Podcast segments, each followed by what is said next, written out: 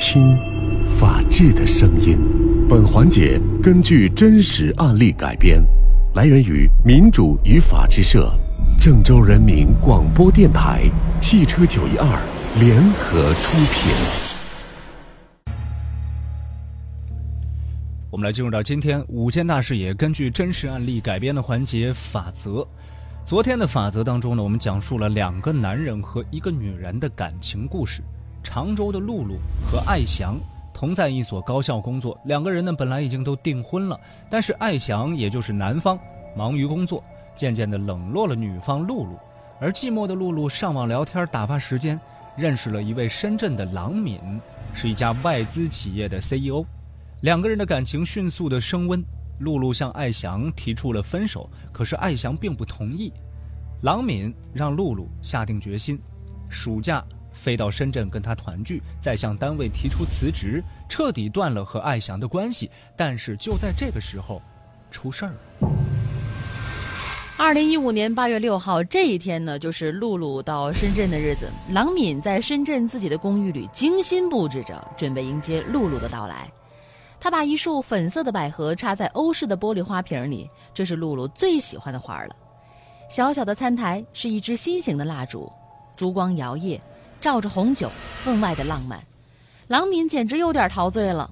再有三个小时左右，日思夜想的露露就会在他的怀抱里了。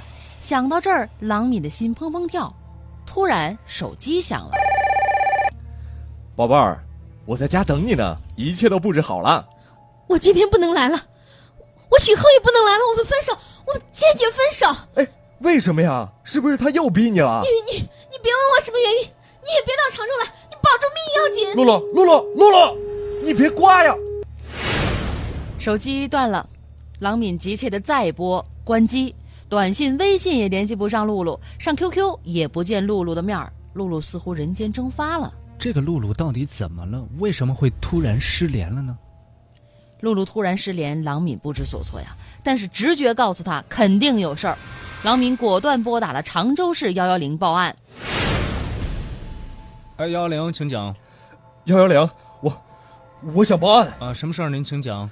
是这样的，我在深圳，我女朋友在常州。嗯，本来说好的六号要来深圳，突然联系不上了，我怀疑，我怀疑跟她的未婚夫有关。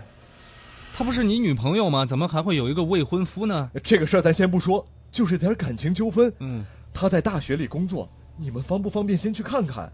啊。我女朋友叫露露，第一个露呢是陆地的陆，第二个露是露水的露，那个男的叫艾翔，艾草的艾，飞翔的翔。哦，好，我记着了。有事有事随时和我联系好吗？好，我随时配合。嗯，好。三天之后，郎敏等来到了常州市公安局的两名办案警察。警察呢详细询问了郎敏和露露的恋爱经过，郎敏在五张询问笔录上都签了名，还按了手印儿。警察同志，嗯。我句句属实，是我介入他们的感情，但是我介入之前，他们之间就已经有问题了啊！这个不是你说怎么样就怎么样，这个我们会调查的啊！哎，您还没说，我女朋友露露她现在在哪儿啊？呃，她不在了。她她不在了？嗯，她不在了是什么意思？呃，她被艾翔杀害焚尸了。啊！露露。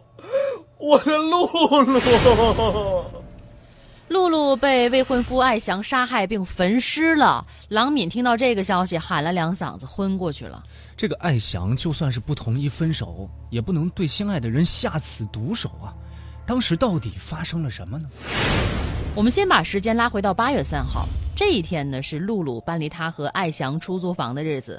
露露搬离当天呢，艾翔再次查看了露露的 QQ，就发现他给郎敏留言说：“再过两天我们就可以在一起了。”艾翔无可奈何的再一次约谈露露啊，他想做最后的努力去挽救他刻骨铭心的爱。露露呢这天也来了，在同居两年的宿舍，他们争吵了一上午。不要再说了，艾翔。我今天来，我我不是想跟你吵架的，我要带走我的东西。我到底哪儿对不住你了？你走之前必须说清楚。你没有对不住我的地方，是我对不起你，行吗？既然是你对不起我，那我爱你，我原谅你的错，行不行？你不要走，行不行？阿行，你要我说多少遍你才明白？咱俩不是一路人，就算咱俩走进婚姻，那也是痛苦啊，早晚也会离婚的，你何必呢？我根本就不信。你不信什么呀？我爱你有错吗？我没错，可是我不爱你了。你你再说这种车轱辘话有意思吗？我现在要收拾衣服，你别拦着我。我今天把我把我的东西都带走。我告诉你，今天你就和那个郎敏分手，要不然我就先杀了你，然后再杀了他。你疯了你？对，我就是疯了，得不到你，你，别人也不可能得到你。现在就给他打电话。行行，我打，我现在就打。宝贝儿，我在家等着你呢，一切都布置好了。老斌，我今天不能来了，我以后也不能来了。我们分手，我们现在就分手。哎，为什么呀？是不是他又逼你了？别问我什么原因，也别到常州来，保住命要紧。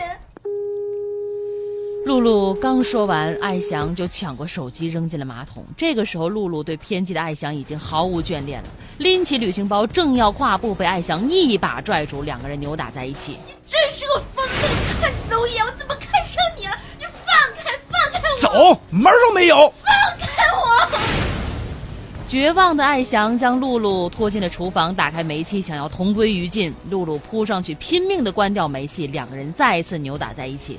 露露咬破了艾翔的手腕，丧失理智的艾翔掐住了露露的脖子。露露用力反抗，艾翔发疯一样的死掐住露露的脖子，直到她咽气儿松手了。艾翔将露露抱上床，整理好她凌乱的长发衣裙。关上窗子，打开煤气，安静地躺在露露的身边。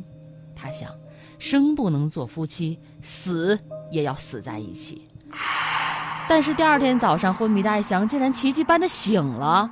他没有就此罢休，上街上买来了汽油，烧在床上，焚尸灭迹。火势凶猛，邻居报案，消防人员及时的扑救，浑身烧伤的艾翔被解救出来。那露露呢，被烧成了焦炭。最终。艾翔因故意杀人罪、放火罪被常州市中级人民法院判死刑，缓期两年执行。